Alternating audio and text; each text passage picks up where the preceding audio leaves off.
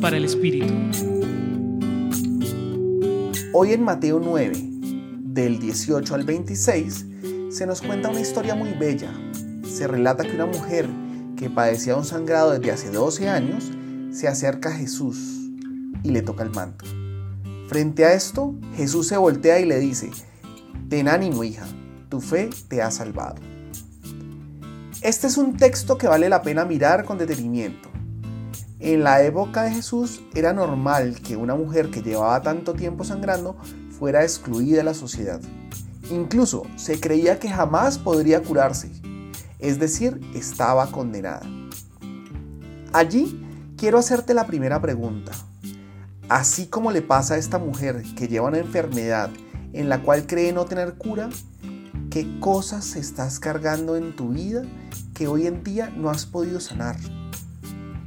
Esto puede ser una historia del pasado, un defecto notable o algo que crees que jamás curarás. Sabemos que ha sido doloroso. Bueno, continuemos con la historia. Esta mujer, en medio de la gente, tenía una ilusión, un deseo profundo de cambio y sabía que en Jesús encontraría una respuesta. Por eso lo tocó con humildad. Y Jesús, en medio de la multitud, buscó ese rostro de fe y le dijo, tu fe te ha sanado. Es como si le dijera, ya puedes tener una vida nueva, ya puedes dejar atrás ese pasado doloroso.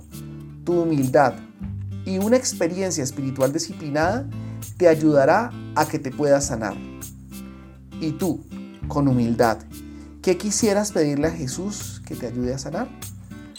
Hoy los acompañó David Trujillo del Centro Pastoral San Francisco Javier, Pontificia Universidad Javeriana.